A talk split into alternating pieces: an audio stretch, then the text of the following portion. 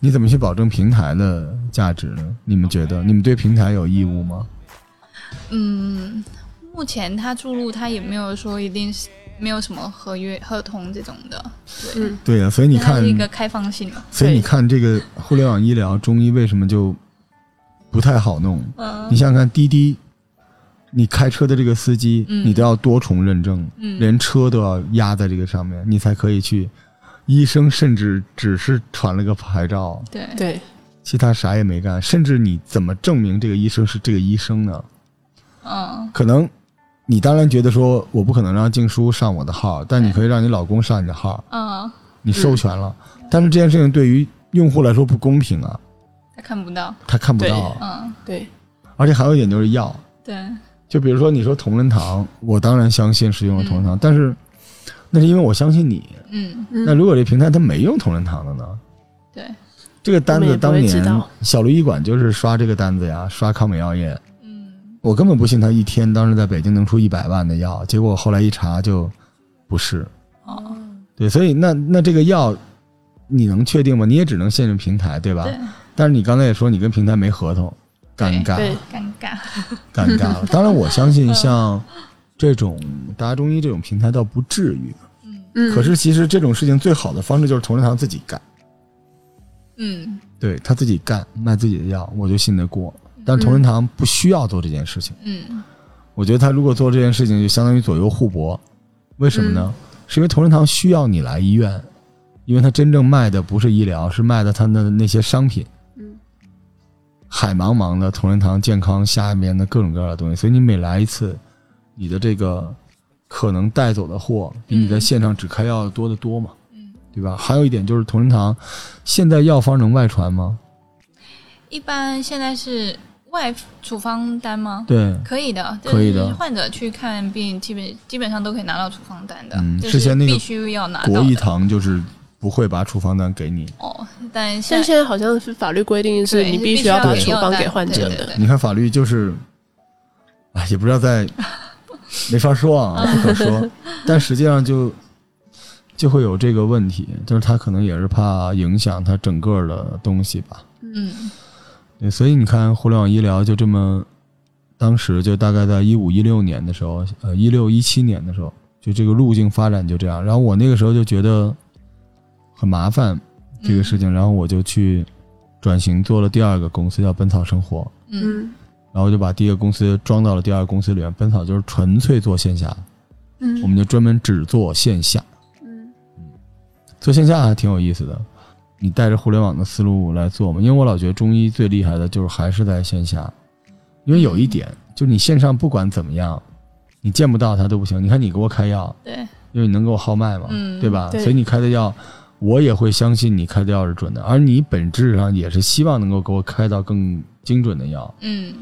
所以不线下怎么行呢？我到现在都觉得中药饮片不线下太扯了，嗯我不太接受这个事情。所以对你们来说，就是它就是你随身的一个工具。比如我们吃了吃饭，我的乐趣就是学生英给我号个 脉，静叔给我开个药，然后你们就分别拿出自己的 APP。对，那线上如果不号脉，你们敢给人开药吗？嗯，复诊的啊，复诊还好，，对，对然后但线上一定还是会看舌象。就中医的四诊，其实虽然叫望闻问切，切肯定，但是有时候望诊跟其实也也。对，但如果你有手诊，就不会有问题。对但如果没有手诊，现在规定是不行的嘛？对，对还是收人家我觉得这个确实是有道理的。嗯所以一旦大家用互联网医疗，别图方嗯便，如果手诊不行的话，那你就玩玩什么微医啊、平安好医生什么这种，让他跟你聊聊，嗯嗯嗯，看个舌头什么的，对但不要让他给你开药。嗯我觉得没有手没有手诊，我反正我觉得，当然有些人嗯他退而求其次，他就非要这样，那你就别太期待效果，对对，对吧？因为中药这东西是个化学，嗯差一点就完全不一样。嗯就是它有时候跟炒菜似的，啊对，对吧？就是多放了那一点小茴香，一点点，或者多放了一半儿大料，它那个味道就完全不一嗯不一样。样，嗯对，对，中药也是这样。 啊，这个鬼故事真的好惊悚。所以未来我们嗯就是想做点，我觉得线下还是有机会吧。是线下而且现在死了那么多，据说嗯北京百分之五十的诊所都挂了，百分之五十都挂了。就你在大众点评上搜，很多都没有了。一半好多啊，对对啊北京医疗还是得要有医保支撑，其实对，尤其是中药其实挺贵的，就是那哎医保又有医保的问题，医保对就是又特别伤害外治，嗯对吧？对。嗯按穴收位钱收很多钱什么之类的，这也就是中医没办法标准化，对吧？对你你要不就都来，对吧？嗯医保当然对于，首先我就不吐槽医保中药和非医保中药的区别了。嗯，嗯，其实我说真的，我觉得还区别蛮大的。嗯但是医保对于外治是一个肉眼可见的伤害，嗯，嗯对吧？你原本一个手法可以值三四千块钱，你为什么值三四千？是因为如果你去现代医学去医院的话，可能要三四万，而且还有很大的后遗症。那可能我们这个三四千就给你，不能说完全根治，但是比医院好，会有这种情况在嗯中医里边。嗯但一旦你上了医保，你别说三四千了，可能就直接砸到一两百块钱。对那你这样就得不到那个更好的医生，嗯，他不用在你这儿，他可以去别的地方。而且我们又说了，医生又是私域的，所以你说你这个诊所想活着，你最好有医保嗯；但如果你想发展，你最好没医保。嗯对，而且你未来的管控，就你很难在一个地方又有医保又有非医对保，吧？嗯嗯嗯，对，就会涉及到刷医保。嗯，对，对吧？对，你看这个，我觉得在设计中就是可能是有点问题的。嗯，而商业保险里边，就因为我觉得诚信很重要，有些商业保险是倒是能够支持这个东西，但是你就要操作，你就要把它变成什么理疗啊、嗯物化呀、嗯但这个是不对的，嗯，就是这个东西等于它从某种角度上也是作弊，对吧？对，大家其实不想作弊的，嗯对，就是其实应该是有很多好的技法，可是像在医保里面其确实会受限，这对是确实的，对，所以你又必须在一定的规范里面嗯，的话，确实很多手法啦这些都没办法体现。对，嗯而且有些手法就是也上不了指南，嗯，对就是他是不支持的，对，就觉得重手法有问题。比如说，都不说手法，比如说小针刀这种东西，对嗯小针刀这种东西就是一个鞋子里杀出来的一个东西，嗯，对吧？它就是一个超频产品，对，近近代的中医，对，对。但是它其实你说，人人都能学，而且学了呢，可能还有用。嗯嗯但这东西，它又不是一个传统中医体系下能容忍的，嗯，就属于那种邪门外道。嗯就大家都在这儿坐庄练功，然后这哥们儿拿了一把枪 来，说我也想学太极，嗯你怎么办呢？嗯嗯那所以小镰刀就很怪异，但是他就把一波这种医师放到了中医队伍里边。嗯因为我嗯看小镰刀怎么评价这种东西，我就看你的这个体系里边是不是完整，嗯你后边是不是能够对上内治。嗯啊如果你不完整，我就觉得是有问题的，因为你没法对我完整的负责嘛。嗯嗯嗯难道小针刀这种作为外治治完了之后，后边给你开消炎药吗？嗯那怎么办呢？对吧？嗯嗯但与之相悖的是另外一个东西，就是买耳豆。嗯其实我不知道你们买不买，我觉得这东西极其的有用，嗯，可是在中国大陆就不是很好，是因为太便宜了，嗯，哦对，二对三，嗯对它抢了太多人的生意。嗯就是可能买耳豆大概十块钱顶别人两三百、三五百，嗯，嗯对，大陆是这样的，在你们那儿怎么样？台湾也贴耳对穴，但确实少都一一点，直都不是主流，对对，但时不时还是可以贴， 那因为它很有用，对，它就是适应症挺多的，所以这不是很奇怪吗？对吧？那我们嗯天天说，天天说，我们为什么自己不把这个价格涨起来呢？其实这个真的，我觉得比简单的推拿四十五分钟要管用吧，嗯。对吧？对，就是耳朵上面也挺多的穴位的，对就是中医说的这些就是对应的嘛，全息，痛经、嗯，对对对失眠，对，对，就极其的有效。对或是一些头痛啊，这些一些痛症、急症，对，从耳朵上面的穴位取穴的话，效果也挺好的。但在中国大陆不可能有任何一个商业场景支持这个店就是只是耳 穴这样去十块钱这客单价，最后你算每天，就是我昨天逼着你们做那表嗯嗯啊，你们最后算的是一个最小的一百平米每天要来多少人了吗？最小嗯八个，八个人，嗯，就是消费的八个人对，。消费八个嗯 OK，人，如果是耳耳穴的话，就是嗯八 十、对，每天八十块钱，怎么办呢？对吧？不科学，对 吧？所以你看中医，他一不留神养出了小针刀，嗯但是他又，呃，视若无物的放弃了耳穴这件事情。嗯，但变相的吧，就是辅助辅助上面，虽然耳耳穴这个效果确实挺好的，所以就是会希望通过平时的一些养生理念嗯来传传播给所以这就又很难，嗯对吧？对，就是说，你说中国人是想吃减肥药，还是想去健身房呢？当然是吃减肥是减肥药，因为快。嗯对所以中医又是一个必须要长期执行，怎么可能？嗯对吧？所以耳穴真的是一个很好用的，就是你今天来了就耳穴，你知道发展应该怎么发展吗？嗯它里面不是埋一个东西吗？有把那个网东不流行之对，就把那贴的个那个豆贴，那东西嗯对吧？对然后跟那个潘多拉那个品牌合作一下，嗯贴宝石就行了， 贴一耳朵宝石，然后不 掉。找一个保险，嗯说这个医保就是掉了我们赔，然后贴一耳朵那种特别漂亮的璀璨的宝石，嗯然后亮闪闪 的，然后那个胶布也用那种特别好看的那种无痕的耳耳穴，这个行业就会崛起。嗯，你至少就可以多卖点了，对不对？包贴装一下嗯贴耳朵 豆，特别漂亮的水钻，不灵不灵的，呃那个东西真的还挺搞挺管对用的，对，确吧实？是，但我要提醒大家，就出去做外治要小心，反正就是不要让人上重手法。我觉得中医就按摩推拿再重都没事儿。嗯他就天天说打通你任督二脉，见了鬼了！我就 任督二脉打通这件事情，可能很多人不明白它是一什么概念。嗯但是，但是其实就是像胆经啊、肾经啊、膀胱经这种东西，使劲的按压，还是对身体有好处的哈。至少对末梢神经嘛，对吧？嗯就捏来捏去的，有那种疼痛的快感，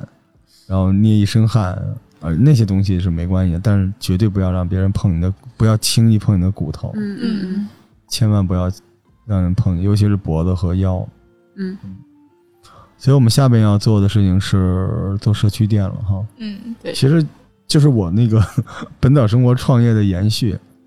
我们当时就是真的四十平米的店，一个月差不多十四五万，嗯嗯，嗯，哦对他就是把很多啊对呀、我们就是把、你看，跟我现在书店，跟我们在复兴玩的东西都是一样的，嗯它就是把几个不同的东西叠在一起，有机的串联起来，用动线穿起来。嗯但这里边每一个模块自己都有吸引人来的原因，剩下的就交给中医就行了，只要人来就行。你知道传统的中医有一个特别大的问题，他把那个霍克拉辛只放在了中医身上，而中医本身是没有道理给你做这些事儿的。你看嗯我们现在跟那个医联对吧，卫医没那诊所也是卫医嘛，嗯对对他也是一样，嗯他其实想要的就是就是这个。是对吧？因为它它虽然大家一说唯一线上有那么多流量，但线上流量跟线下完全不是一个东西，嗯对对吧？所以我觉得未来再看看，还是得看看线下。我觉得嗯互联网中医这个东西，就如我们刚才所说，还是有一些问题的。我现在看，是，但它他作为工具没问题，，对对他也是解决了对距离对上面，它但解它决了没一部法儿分的问题，没法完整的，它没法闭环，对对对，它最好就像微信支付一样，就路上走一个医生，嗯对吧？嗯跟许成英擦肩而过，嗯识别出他是个大夫。嗯然后许成英就是在大马路上抓着我，给我号一 脉，然后掏出手机，咣开一个药，嗯我这边一付费完事儿。嗯嗯嗯，我觉得这种机会是有的，但他想独立运转就非常难。对，就是它确实互联网始终就是还是一个工具手段，就是看我们怎么把它运用在各个场景下。嗯但我觉得它有一个好处，真的还是有好处，不管对于医生也好，或者是嗯患者也好，嗯，嗯对，就是患者肯定对于时间跟空间上面对，都缩短了。嗯，哦，甚至就是他认知自己是个患者的这个身份，嗯这个认知的成本都会下降。嗯，嗯，我有的时候就会用那种好医生什么的，因为我想看个病，我对不，想去医院。对不仅是时间的问题，是因为我觉得我十分钟之内，我约了一个大夫聊两句，我就掌握了对我自己身体健康的某些信息。嗯对这跟我排队不远万里去一个医院，可能得出的结论是一样的。对，对，你在那个医院也就五分钟吧。嗯你们看一个病要多长时间啊？呃，手诊的话我会久一20点，对，大概二十。这么良心啊，二十分钟啊！对， 哦，那手你诊当的不时了候主任医生，主任医生都三十秒看你啊，出去 吧。静冲呢？静冲多久啊？也是差不多吧。哇，那嗯你们这个应该是很受患者欢迎，不太受医院管理者欢迎的那种大夫吧？就是因为对之前就是被嫌看病太慢了嘛，对呀、我都会嫌 弃啊，这也对太慢了吧？这这你一天但能手哎看诊手诊诊啊手诊患者会稍复诊微啊？复诊的话，基本上大概真的五分钟，五到十分钟，五我分大概钟差十不分多，钟左右吧。嗯嗯，就你们说话这个语速也快不了，对，也快不了。 对，对，但是可能我自己看病有一个是我会把前因后果跟患者，我会用一一张图把哦，跟患者用比较白话我一怎么点，就没有？因为我们时间太短了，可以等等再回。看不起老 板，对，尴老。老板太忙了，所以我要把握时机我。要找，我也要这 个图我。也要张图，可以对可以，就是基本上来我看来过我门诊的，我都会用一张图。哎，那你们现在在我这儿上班，你们还能去给别人看病吗？我最近停诊，停诊啊呢？对对对，因为我的那个一些执照在办，哦，变但更如果你开了，哦其实也可以，对吧？就看我放不放你去了，对吧？对对对哦对， 看老板的 意思。这就很容易了 呀，这个就是等于嗯对我们自己把诊所开了，你直接进去干不就完了吗？是的，嗯是没有你在问题的诊所，里边可以赚钱，又可以拿公司的钱嘛，就是我们嗯之前聊就是这么来的，对吧？对对对，静叔你呢？执照也有问题啊，没有，我现在就是挂在原本的原本的地方，但但他我想去们找个但你没法去坐诊了，但你可以复诊，在对线，我上。现在可以复诊，那你要再去坐诊的话，怎么弄呢？就是如果我不管的话，嗯你是能过去坐诊的吗？呃，那你有单位只要他们允许就可以。啊因为你多点置业，对吧？哦对对，现在是对可以多点的，那我也可 以啊。是啊，可以啊，可以啊，哦没有问题的。那咱们就是看病送鬼故事，对 吧？咱们就直接 对。那现在在哪儿能够找到你们？就是远程想找你们看病是肯定没有问题的吧？可以，但这就很难，因为他们怎么找到你呢？对啊，是的。怎么找到你呢？加你微信，呃我这就感觉跟微商一样的嘛。那那怎么办呢？嗯，我目前常用的还是那个大大家中中医的那个平台，对它可以找到。我给你带个货吧。下，对对，大家去大家中医下载这个，呃，其实做的不好，但我非常尊重的这个 A P P，因为他们让莫姨走了，我就很不开心。嗯，我们一起战斗过，嗯，然后里边就找医生，就找到许成英医生就可以了。许成英，你在那边开药多少钱？呃，哦，那边找你是直接就挂你的号嘛，对吧？对，就线上的哦可以咨然询后啊再这些的，嗯，静书你在哪儿？我主要在现在在主要用在药匣子，你这个名字听着就不是很高级的样子， 药匣子。好吧，好吧，来你自己给自己带货吧，嗯 不要。啊我说你们这些台湾太佛系了。过来的太佛了。你看我们这些中医都巴不得让全宇宙都知道我是主治所有的病状的那种。 哦，哦，嗯，确实，嗯本身五脏六腑是，所以静书就是啦，嗯，中医其实理论上是不分科的嘛，尤其是内科的话，人是整体的，五脏六所以腑要都要匣是子搜索什么呢？搜索陈经 书，就是只搜索陈静书，对对吧？对对对，干净的净，特殊的书，陈静书大夫，嗯是药匣子，哎，真不想给 这个 A P P 带，好土， 还挺方便的哦。你看我刚才说的这段话，嗯可能是划时代的嗯，中医划时代的一段话，就是其实我们可以用一个娱乐性的播客节目。嗯给一个诊所，因为对每一个中医生就是自己的一个诊所，嗯给这个诊所做广告，嗯嗯好神奇，而且成本非常低，但是收益会很高，嗯，因为中医基本上就你有大概三五百个病人就能把你养得很舒服。嗯， 我应该去卖药，我不干这个行了，我去卖药去完了。我有好多病人呢，嗯我是不做外治的。嗯嗯，嗯，我小的时候我妈教我扎过针，我一针下去那个血滋我一脸，嗯，所以我 就很杂处了。对，扎针灸吗？不至于到紫一脸吧？好所以我的，觉得我没有外治的才能，拿多粗的针啊？而且我也不爱不爱给别人按摩，我自己会很累。嗯。嗯嗯对对我按对，两下确我实来是，我在喘，然后那病人跑说：“大夫，你没事吧？” 所以我干不了这个，我就喜欢给人开药。嗯嗯嗯，有时候我会犯坏，他给我讲了这个那个的，我觉得他可能是欠扁，所以我给他开的药里面会增加一些，呃嗯让他泻一下。还有这样的，对，大家可以在刚才那两个那两个平台找到我们讲鬼故事的来自台湾的女中医啊， 太神奇了！今天这节目我们居然录了快一个小时，一个小时了吗？对吧？那聊这个是不是还挺有意思的？嗯嗯嗯不过对于北中医来说也是一个挑战，对，因为我一直觉得真正的中医还是要内外兼修，嗯文武双修这样。嗯现在九种体质这种东西，它其实它根本不是用来诊断用的，对吧？嗯它只是一个我一直认为就是一个中医的基本话术。嗯就如果这个中医不太愿意跟人沟通，嗯嗯他是为了让那些古典的中医说不太明白，但其实他心里明白的中医，找到一种方式跟他的心里不明白，但是需要别人说明白的这些病人去沟通用的东西。嗯嗯但未来很多人在开发一些中医的 IOT 设备上，把九种体质作为诊断的标准，我觉得是有点问题的。嗯我个人感觉啊，嗯嗯，现在咱们也看下来，啊，这个节目太好了，咱们就当开会吧，是吧？就现在 IOT 看下来，嗯目前就是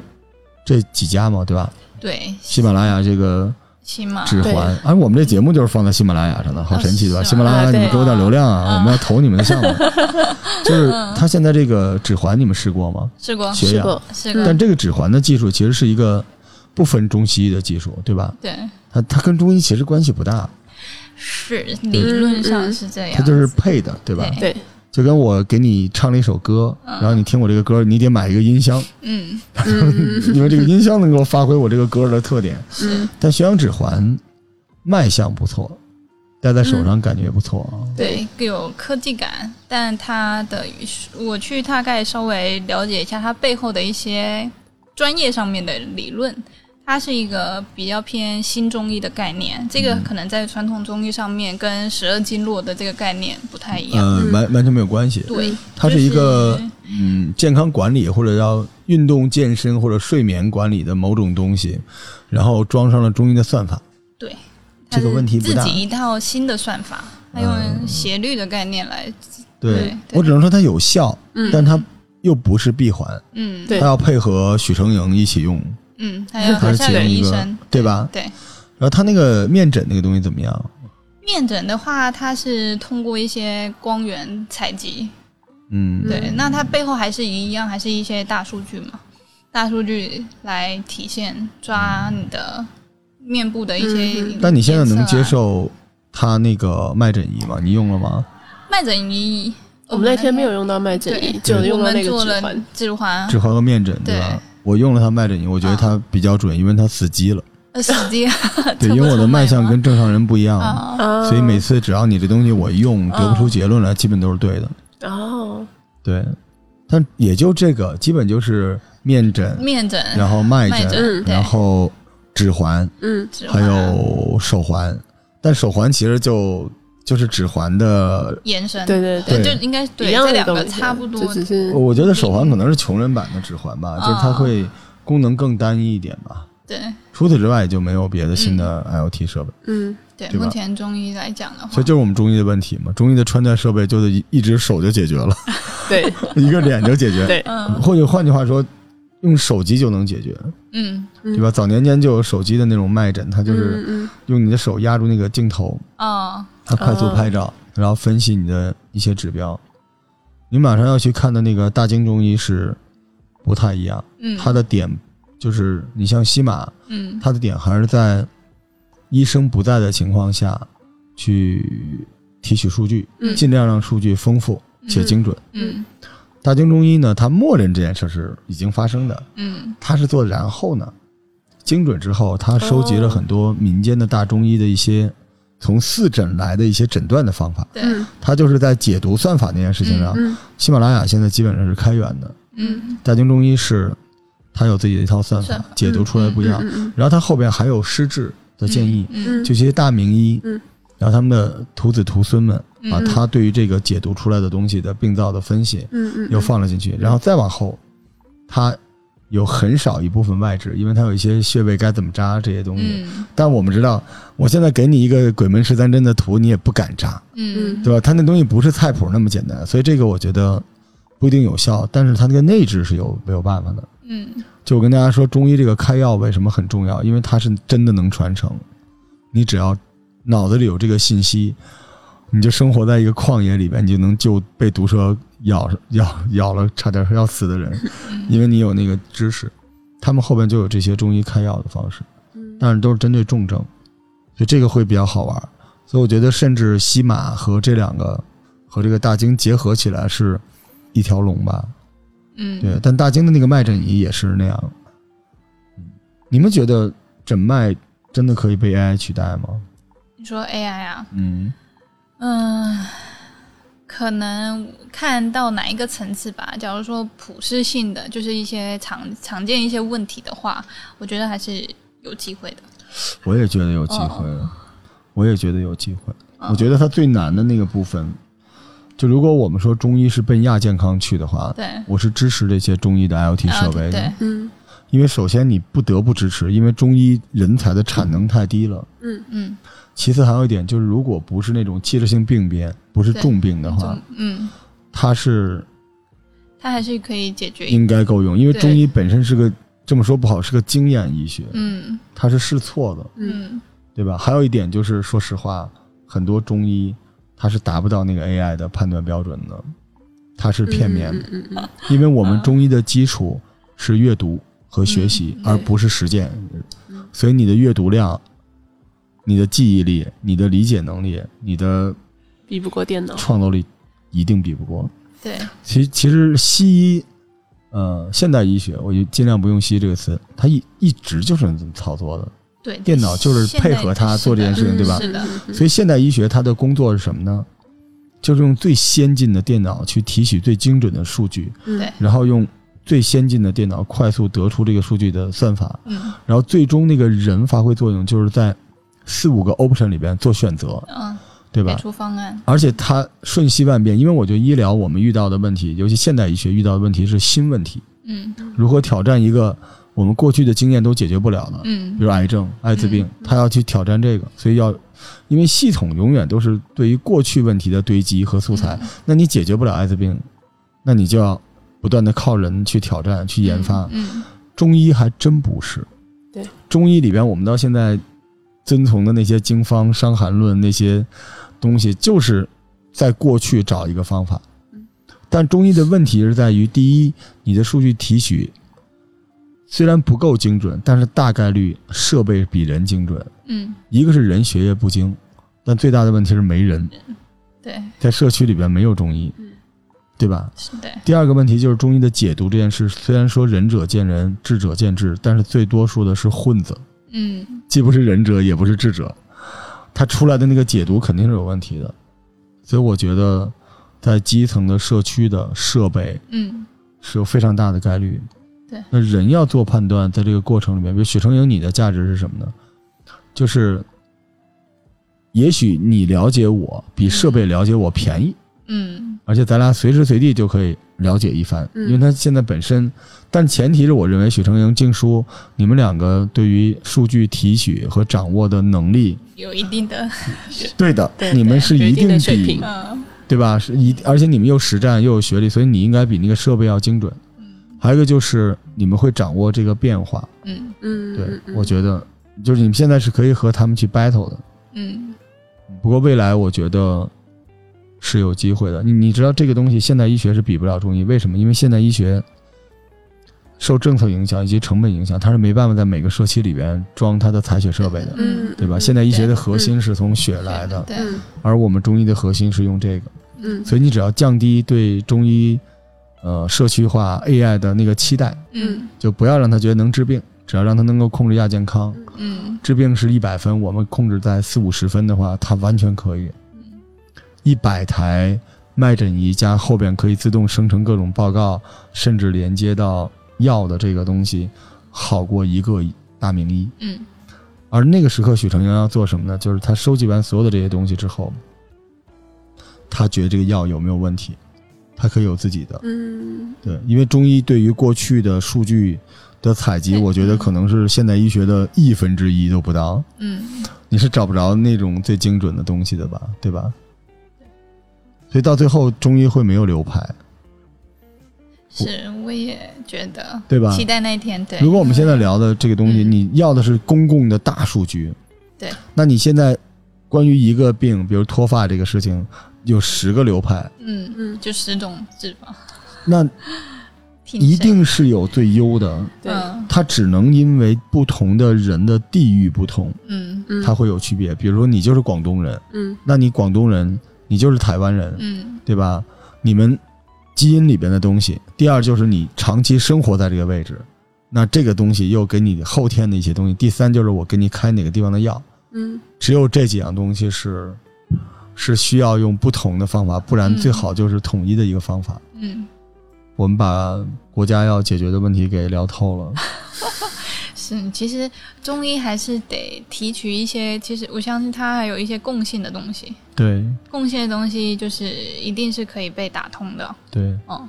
而且它肯定也能贡献，就是光贡献的这一块，其实它都可以解决至少大六部分的对问题大部六七成以上的问题。对的，对哦、的嗯，我非常支持。所以我们嗯要为这种事情去努力。对，嗯因为你是给自己的使命到底是你想彰显你是一个特别厉害的中医，你传承自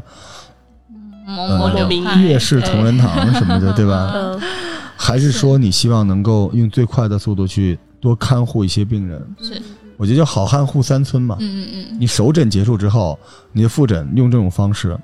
比如说，比如说，就是你每天每天嗯，你都会收到来自我的 新的脉诊汇报，是但你嗯并不需要关注，因为它没有报警。对，但一旦我的这个汇报出现了一些严重的问题，这就可以对吧？嗯而且是电脑还能帮助你兼顾一些，我们不叫中西结合，叫西中医结合，嗯嗯嗯，兼顾一些现代医学的一些体测数据。对，那是你作为医生望闻问切都得不到的，但是你可以给出一个，我这个数据达不到器质性病变，不用入院治疗，嗯但是对于亚健康难道没有帮助吗？太有帮助了。对，就现代医学对于三高症的管控的问题，就是如果它不到红线就没有没管，对嗯，所以它就是既不控也不也管不。管对，只是告知，对吧？这是对我们为我们复兴那个健康带个 货，我们是做健康管理。其实你觉得对不对？是在啊那个时刻，如果你被告警了，就说你老板身体最近出现了严重的问题，嗯嗯然后你就你甚至都不用给我打电话，你就拔摁一个钮，然后我就会接到一个准备好的许成营的话术，然后老达，你最近怎么样怎么样？嗯前面都是 假的，后边是真的，你的身体出现了什么问题？对你要注意餐饮，然后嗯如果你需要这个药，你可以摁一下，对，咨询许成阳，然后你就会，我收到这个之后，我我需要，我叭嗯摁给你，嗯然后你就可以给我打个电话，或者继续用你的声音 AI 模拟你的声音给我发一条语音，嗯说我应该吃什么药，应该怎么样。这个事情，你一个人可以管一万人，嗯，是的，你只看那几个红了的，你不看别的。你看我们把嗯这创业项目都告诉他们 了，哎，你你觉得呢？然后那个时可以刻啊你做社区店就有价值了呀，对，你一个人就真的可以管一整个社社区。嗯嗯甚至你这个店，咱们说难听点儿，我刚才本来就想问这个未来的，你这个店里都没有人，嗯嗯，有可能吧？嗯你都没有人，这个店里面就是一些体测数据，嗯嗯你人都不用在，你就在耕读书社里边坐着，嗯，然后你一摁，他那边就下单，然后药就送到他家里，嗯完全可行。完全可行，而且有时候也不一定要开药，可能家里的你可以卖大米给他，对啊或是对啊一块生姜，给点对建把议冲，他们都可以。对，这个嗯因为中医就讲药食同源嘛，你也可以教他们做菜，对，你也陪他们聊天儿就贵。嗯对，你可以开一个那种 clubhouse，哎，那个 my club 那种房，就进嗯来了就问说徐大夫啊，我怎么样能跟大家沟通一下就完事嗯对，儿？或者是教他煮一道药 膳，他不，我就要给你七百块钱，我就要跟你视 频，嗯徐大夫就补个妆。然后打开手 机，然后你在线上，然后这样终于没有人医闹你了，嗯你就跟嗯给他五分钟的时间嗯，对这就是未来的中医。对，因为我也始终相信，我自己本身也是中医的受益者，所以嗯始终相信中医它是其实最好的医生是自己对，哦，不是我。对，所以其实是自己把自自己当自己的医生。其实你只要懂一点中医的话，也许可能之后通过刚刚我们说的这些模式，你就可以慢慢的把自己变成自己的医生。对，但是这个还是在平时的亚健康这一块，或者是在健康，你如何自己在维持健康也很重要。因为大部分现在只关注说我有没有疾病，可是没有去关注说我健康还是要如何去保持。但是人自己是做不到的，人就是需要，就是我嗯们嗯中国人就是需要有人 service 我们。嗯，嗯，对，就是我其实明明可以自己录，我就一定要把你们俩弄过 来， 我就觉得这个东西有仪式感。嗯实际上就是需要有人助力吧。对，嗯那也没问题，对吧？对啊，有一个专业的专业的医师在旁边，我觉得时时我觉陪得，伴着，如如果中医是这样的话，它就会符合这个时代的潮流。嗯我觉得我是站在中医的未来的顶峰的人，我能看到这些事情。嗯嗯因为中医最贵的应该是外治，就像刚才静书说的，嗯因为那是手工，嗯嗯仅此而已。嗯嗯因为现在我做中医创业这几年，我烧了人家八千万，我得到了这个结论：诊断在所有的费用里边大概能占一成，嗯然后外治占三成、嗯，两成，嗯外治只占两成，还有一成是那种周边，就是我喜欢搞那种，你也想做的那种中医嗯周边的产品，从代茶饮嗯到药食同源的吃喝，然后不叫药膳了，药食同源的吃嗯喝、饮品、奶茶、咖啡、中药的咖啡和什么呃香包、嗯枕头、坐垫嗯等等这些东西，占一成，然后六成是药。嗯但这个逻辑是不对的，嗯这个逻辑就是说，你这个医生的关键点，未来就不是说你如何给人开药，对，因为其实有系统，你的嗯关键点你是个网红，嗯如果是这么来的话，你就要吃大亏，因为我说了，中医是私域，任何一个企业想去消费一个医生的私域流量，它只会倒血霉的。所以我觉得不符合商业逻辑，但是按照我们刚才说的逻辑就很对。其实你就是个 IP，然后你在这个平台上，然后你卖的不是你自己，而是卖的是药嘛，那就相当于你带货。其实某个角度上来说，带货是对的，我就赚的就是这个流量费，而不是我拥有你。现在这个大家中医虽然也发展的没有那么好，我估计看小鹿被阿里收了之后嗯血都吐出来了，但其实这个逻辑现在反而是对的，大家不是那种强关联，对吧？我那我复盘一下许成英那天看我不太好，号了个麦，然后给我发了一个大家中医的方子，然后我就嗯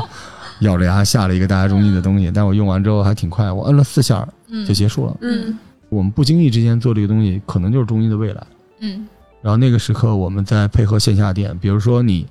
非常相信这个品牌，或者许成英夹带私货，嗯在这里面说，其实你是可以去针灸一下的。嗯而我就在那个社区里面，嗯嗯这个逻辑是能打穿的。这样的话，中药的价格下降，嗯线上走医保，嗯对吧？但是我们尽量选好的中药吧，嗯同仁堂的医保药还是好一嗯嗯嗯嗯点。嗯然后线下这一部分完全不要医保，甚至非医疗，当然不行啊，有针灸啊。那这样这逻辑就对了。嗯，手工的这个地方很贵，凭什么中医的推拿按摩要比 SPA 便宜呢？嗯就因为它抹了点廉价的香精嘛。嗯对啊，因为不巧我搞过这个东西，对，你那个卖你两千块钱的精油就六十多块钱，嗯嗯然后糊你一身油，按两下，嗯两千块钱你能接受？嗯中医累死累活的，嗯而且不跟你说打通任督二脉，就给你捏捏对，四十五分钟，你一百块都不给他，凭什么呢？嗯 对吧？所以到那个时刻就可以把中医的这种推拿、这种价钱，结合药食同源，结合诊疗，给拉到大概六七百的客单。嗯我觉得未来是无限好的。我跟你们说这么多，就是为了让你再更新一版商业模型。我希望你能了解我的苦 心。原来嗯把慧也给开了，嗯， 原来这是我们碰撞，对吧？我觉得对这个是真的是有未来的，是但是也希望能有更多的、更好的中医生吧。对，对，需要人人才还是挺对缺的，有收益才会有人才。嗯就现在中医人才不光说井喷，就倒倒灌了、内卷了，就是因为没有收益。嗯，而这个收益大家都觉得是被现代医学碾压，其实不是的，是中医可能要解决一些自身的问题，嗯就是要拥抱互联网新的东西，嗯互联网医疗的传统的模式不是给中医准备的，是给现代医学准备的，嗯，因为它建立在数据原本就是对对稳定的互转，所以它互联网医疗解决的不是互联网，解决的反而是人签字的这个问题，对吗？嗯但中医不行，中医要的是远程设备，嗯，所以你们把出差申请也填一下，好吧的？感谢各位收听这次线上会议啊，我们下次再跟小姐姐录鬼故事给你们，谢谢大家，谢谢你们，拜拜